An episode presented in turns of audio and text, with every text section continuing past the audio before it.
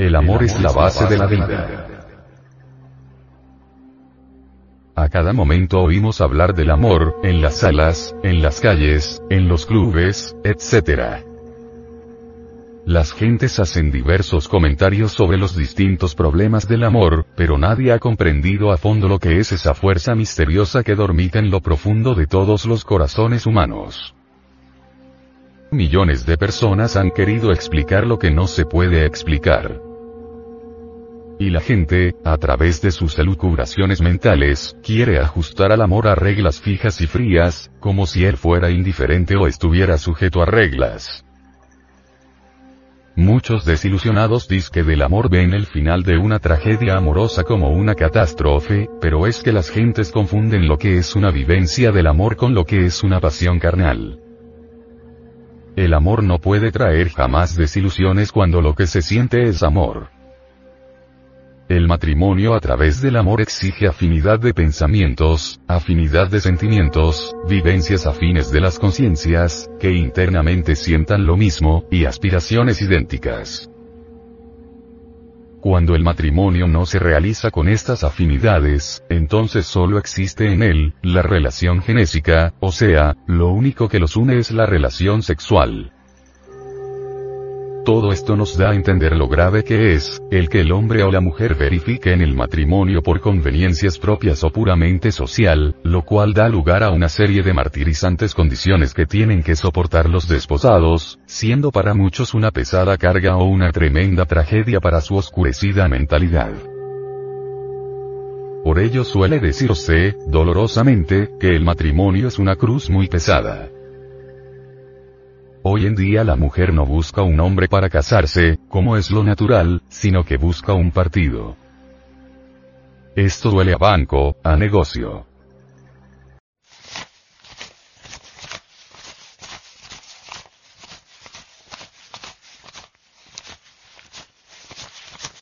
Este partido implica que el sujeto sea adinerado, o que posea un cargo público o privado bien remunerado, o que tenga destacada posición social, o que haya logrado un título académico que le permita vivir holgadamente.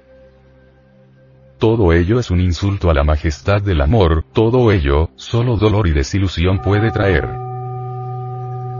El varón joven siempre se le presenta una mujer pura y honesta con quien poder formar un hogar, y con la cual puede dignificar su vida y asegurarse una ancianidad patriarcal, en medio de un hogar lleno de amor y ternura con una esposa e hijos que velen por su ancianidad pero sucede que ese joven varón mal instruido con el ejemplo desolador y vergonzoso de sus mayores, también es amigo del cambio de mujeres, y con unas y otras pierde su juventud y virilidad llegando a la vejez sin hogar y sin mujer, y sin quien nadie por caridad le alcance un vaso con agua en su lecho de enfermo.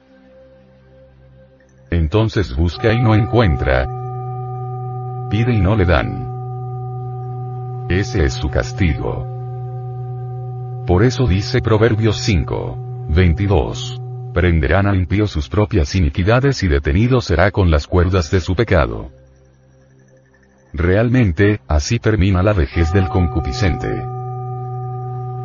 La gente es esclava del sexo. El gnóstico es su rey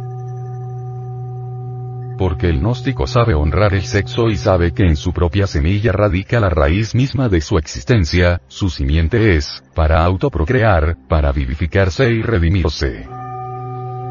La humanidad se avergüenza del sexo, pero la humanidad de lo que debería sentir vergüenza es de su corrupción, no del sexo, porque, el sexo no es culpable del mal uso que la humanidad ha hecho de él.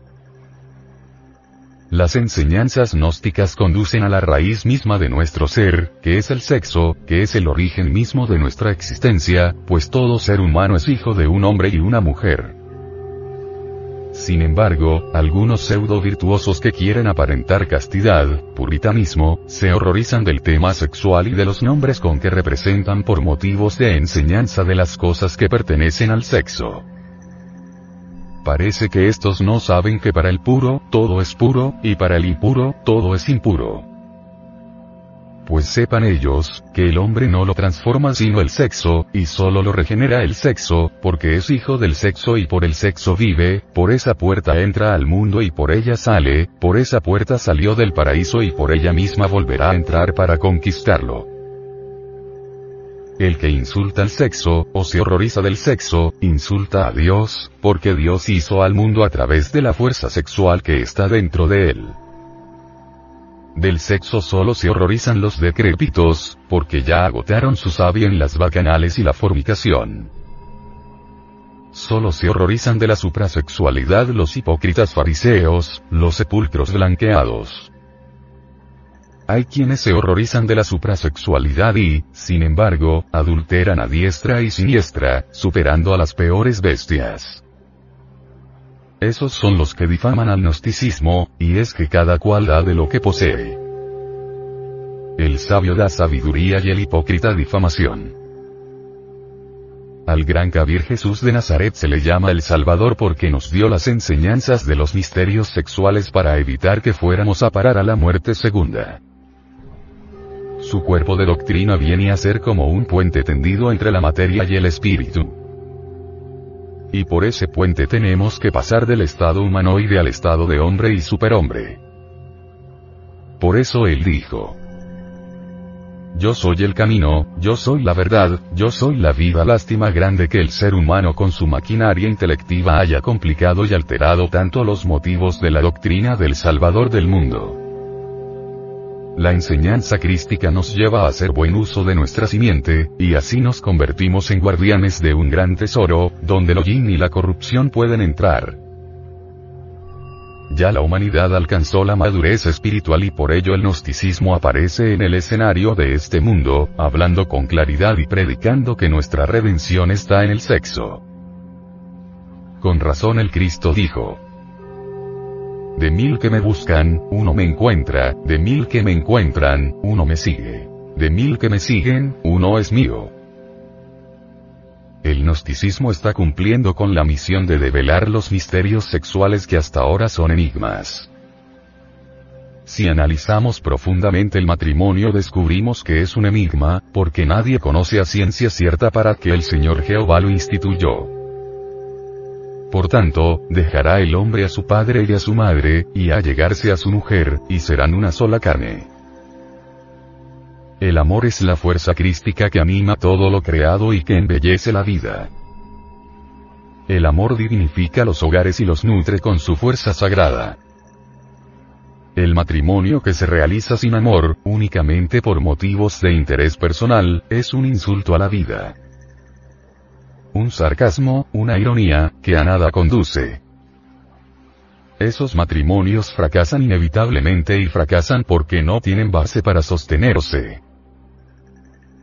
El hogar es un altar donde oficia la mujer. Infortunadamente, el varón actual ha prostituido a la mujer con su fornicación, cerrándole las puertas del Edén, y sus instintos pasionales depravados. El hogar moderno se ha degenerado por la fornicación.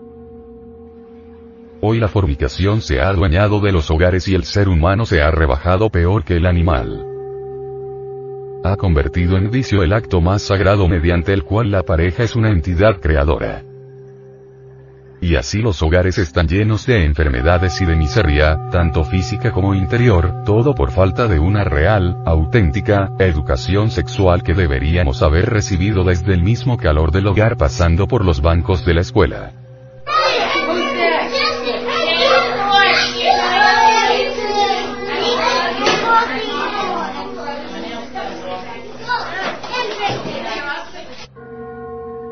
Varón y mujer, por favor, permítasenos decirles, que al formar pareja, solo amaos. El amor es la mejor religión asequible.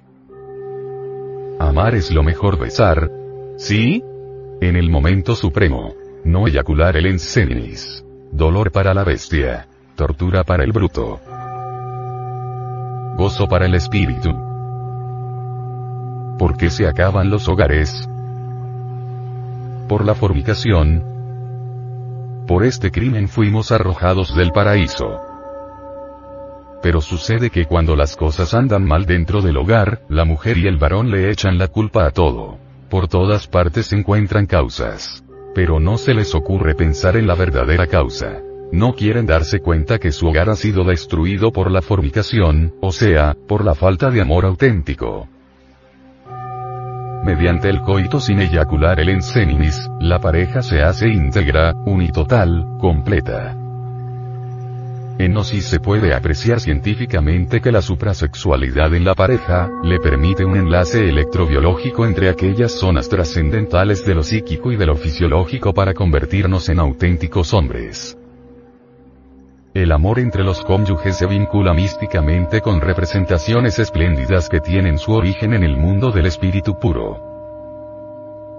Un hogar puro y lleno de infinito amor, es un hogar divinal, donde no existe la miseria, ni el disgusto, ni el cansancio, ni el hastío. Ahora comprenderá usted, amable oyente, por qué Pablo de Tarso asocia la fornicación al pecado contra el Espíritu Santo cuando dice, huid de la fornicación. Cualquier otro pecado que el hombre cometa, está fuera del cuerpo. Mas el que fornica, contra su propio cuerpo peca. ¿O ignoráis que vuestro cuerpo es templo del Espíritu Santo, el cual está en vosotros, el cual tenéis de Dios, y que no sois vosotros? Primera de Corintios 6. 18, 19.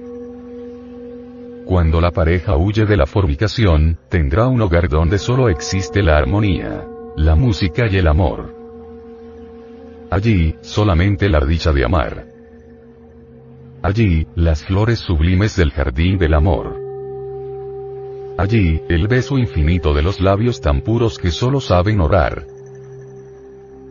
La suprasexualidad es el único velo que faltaba por descorrer de la doctrina crística, aquellos misterios que se encuentran en la enseñanza sexual del Salvador. Esta era la única parte de esta doctrina que faltaba por presentar al mundo, para que el mensaje de nuestro Señor el Cristo quedara completamente conocido por esta pobre humanidad doliente.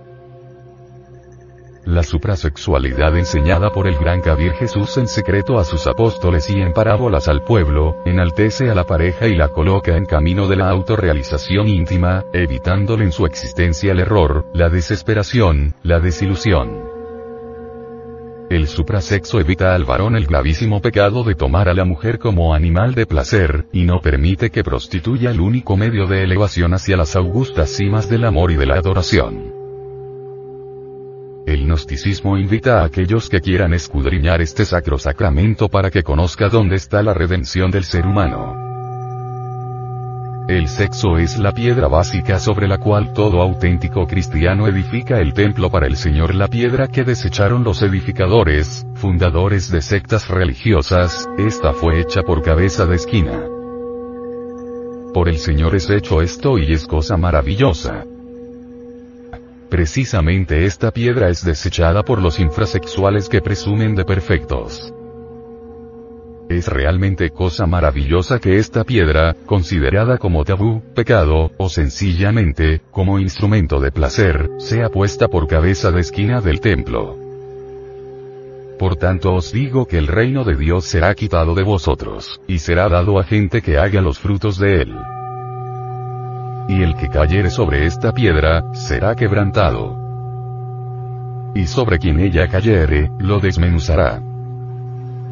Mateo 21, 42, 45. El sexo es la piedra fundamental de la familia, porque sin este no existiera la familia. El sexo es la piedra fundamental del hombre porque sin este el hombre no vendría a la existencia. El sexo es la piedra fundamental del universo, porque sin este el universo no existiría. La energía sexual tiene tres modos de expresión. 1. La reproducción de la especie. 2. Evolución de la raza humana. 3. Desarrollo espiritual.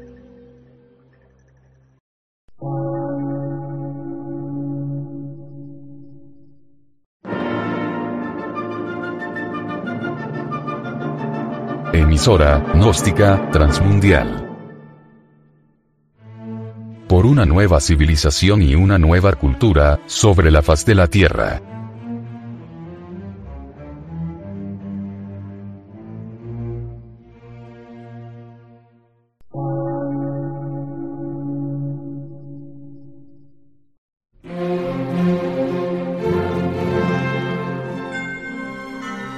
Medio de radiodifusión, científico, artístico, místico y filosófico, de la Asociación Colombiana de Centros de Estudios Gnósticos, Antropológicos, Psicológicos y Culturales. A. C.